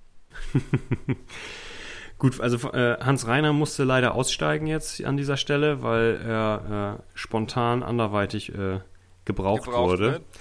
Deswegen, äh, aber ich kann, weiß, dass Hans kann Reiner. Kann ich hier einen dicken Witz einfügen? Nein. Und, und Hochwasser? und Nein. Sandsäcke? Nein. Schade. Nein. Nein, ich weiß von Hans Reiner, dass er tatsächlich nichts gekauft hat, außer nur Farben. Also von daher sehr, sehr sparsam gewesen ist. Und äh, von daher erübrigt sich die Frage in seine Richtung. Haben wir noch was vergessen? Irgendwas rund um die Roleplay Convention, was wichtig war, was auffällig war, was wir. Also leider Gottes, tatsächlich können, kann ich hier an dieser Stelle gar nichts zur äh, Preisverleihung sagen, weil die ist komplett an mir vorbeigegangen, weil wir, wie gesagt, die ganze Zeit an unserem Stand waren. Also ich weiß wohl, dass die Jungs von Freebooters, glaube ich, einen Preis abgeräumt haben. Äh, aber ansonsten tut Selbst mir leid. Da, da muss ich, da muss ich mich tatsächlich äh, entschuldigen, dass wir da unserer journalistischen Pflicht nicht nachgekommen sind. Im letzten Jahr hat das ganz gut geklappt. Da waren wir allerdings auch ohne Stand da. Und von daher konnten wir uns da ganz bequem ins Publikum setzen, Bilder machen und äh, alles schön mitschreiben, was da gelaufen ist. Aber ja, wie gesagt, dieses Jahr äh, war es irgendwie, habe ich auch vollkommen verplant, muss ich ganz ehrlich sagen. Also ich, ich habe es mit, äh, mitbekommen, aber wie gesagt, die sind ja am Stand. Die waren ja auch nur zu zweit am Stand. Ja. Wir waren ja, sind jetzt mit vier Leuten ange, angereist, aber wir hat, waren eigentlich nur zu zweit am Stand. Mein Bruder hat ja den, den Tom supportet, äh, den Tom, sag ich, den Rob supportet von Panzerfäusten, weil der kein Deutsch spricht. Immer und das dann, Gleiche mit diesen Engländern, dass ja. sie immer so schlecht Deutsch sprechen, ne? Mhm. Und dann jemand gebraucht hat, der die Demospiele leitet auf Deutsch für die Leute, die halt kein oder nicht so gut Englisch sprechen, beziehungsweise es ist auch einfach so, dass man vielleicht am zweiten Messetag um drei nicht mehr so groß Bock hat, sich englische Regeln von irgendeinem Spiel anzu, anzueignen. Und dann, und Hans Reiner, wie gesagt, war ja dann auch beim Verlag Martin Ellermeier recht involviert und so ist es halt dann auch auf ähm, bei Dennis und mir hängen geblieben. Es ist auch sehr passend, dass wir beide jetzt den Podcast auch zum Ende bringen. Dass wir wieder alleine andre, sind hier. Genau, und die anderen beiden schon wieder irgendwo rumhampeln, wo sie eigentlich nicht sein sollten. naja, So Ja, kann man es nicht weiß. sagen. Aber, aber trotzdem.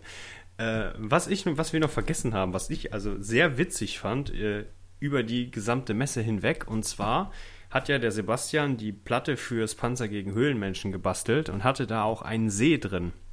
Mit einem äh, Wassereffekt, den er aus so einem Zwei-Komponenten-Gießharz gemacht hat, das er irgendwo auf Ebay gekauft hat, in zwei Schichten gegossen und es sah halt einfach grandios aus. Also zum ersten Mal ausprobiert und es sah einfach total genial aus. Und wie viele Leute einfach nur vor der Platte stehen geblieben sind und irgendwann nach einer gewissen Zeit hat man halt, oder nach einer gewissen Anzahl von Leuten, wusste man halt schon, worum es geht. Und ich habe dann einfach nur zu den Leuten gesagt, ihr dürft es ruhig anfassen. Weil die einfach, äh, ganz viele Leute überhaupt die dachten tatsächlich, wir hätten da Wasser. Wasser reingekippt in die Platte, weil das so realistisch aussah. Und dann kamen die Leute teilweise wirklich so ganz vorsichtig und versuchen so den Finger einzustippen und dann, hey, das ist ja fest so und klopfen drauf. Und ich glaube, da waren am Ende auch, ich habe es zwischendurch tatsächlich mal dann poliert, Abgewischt. weil da so viele Fingerabdrücke drauf waren. Aber äh, fand ich echt schön. Also das auch einfach, dass die Leute so fasziniert davon sind. Und es gibt ja nun mittlerweile Geländebau, ist ja jetzt auch kein, kein Buch mit sieben Siegeln mehr. Es wird vielleicht immer noch zu wenig betrieben von den einen oder anderen, weil es eben halt mittlerweile auch echt viel zu kaufen gibt, auch viel Pre-Painted zu kaufen gibt. Aber äh, ja, war schön. Und natürlich ganz besonders schön fand ich es, wenn Leute bei uns am Stand aufgetaucht sind und wir, ne, man hat ja immer so diesen Standardsatz und erstmal gefragt, hey, ne, na, kennt ihr uns schon? Und wenn das dann kommt, so, ja, selbstverständlich kenne ich euch, ne? Also, ne? Dann wird man an der Stimme erkannt. Das Ja. auch schön. ja, ich bin sowieso, ja, weiß ich. Hört man. Ich finde es dann auch immer faszinierend, dass die Leute mich und Gregor anscheinend doch irgendwie immer verwechseln. Ich, ist es wirklich so? Ich weiß es nicht. Ich finde, Gregor hört sich viel anders an als ich. Ganz anders. Finde ich. Aber manchmal ist es tatsächlich so. Es gibt manchmal bestimmte Phasen, da habe ich auch manchmal, also zumindest wenn ich den Podcast von außen höre, äh, manchmal, ich kenne euch nun gut genug, dass ich euch sozusagen auch an der Art unterscheiden kann, aber manchmal habt ihr, wenn ihr eine bestimmte Tonlage habt, ist das tatsächlich manchmal so. Also nicht, ich würde jetzt nicht sagen, hey, ihr klingt total gleich, aber in manchen Situationen gibt es so Stellen, da muss man schon mal so kurz überlegen. Das gibt mir zu denken. Ich weiß nicht, woran es liegt, aber es ist so. Das muss ich mir abgewöhnen, wie Gregor zu klingen. Am Ende werde ich noch äh, auf der Straße angesprochen und verprügelt von den ganzen Leuten, die, über die Gregor Witze macht. Aber abschließende Worte, Dennis, die gebühren dir als Anmoderation auch die Abmoderation zu machen. Ja, gut.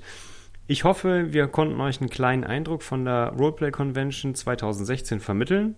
Also uns hat es auf jeden Fall richtig Spaß gemacht. Wir werden im nächsten Jahr auf jeden Fall wieder mit dem Stand vertreten sein und es ist jetzt schon einiges im Gange hinter den Kulissen, also was den Tabletop-Bereich angeht. Da werden auf jeden Fall Synergien geschaffen und wir sprechen untereinander die einzelnen Plattformen und äh, Clubs und so weiter. Und ich denke mal, wir werden im nächsten Jahr da auf jeden Fall ein dickes Ding aufziehen.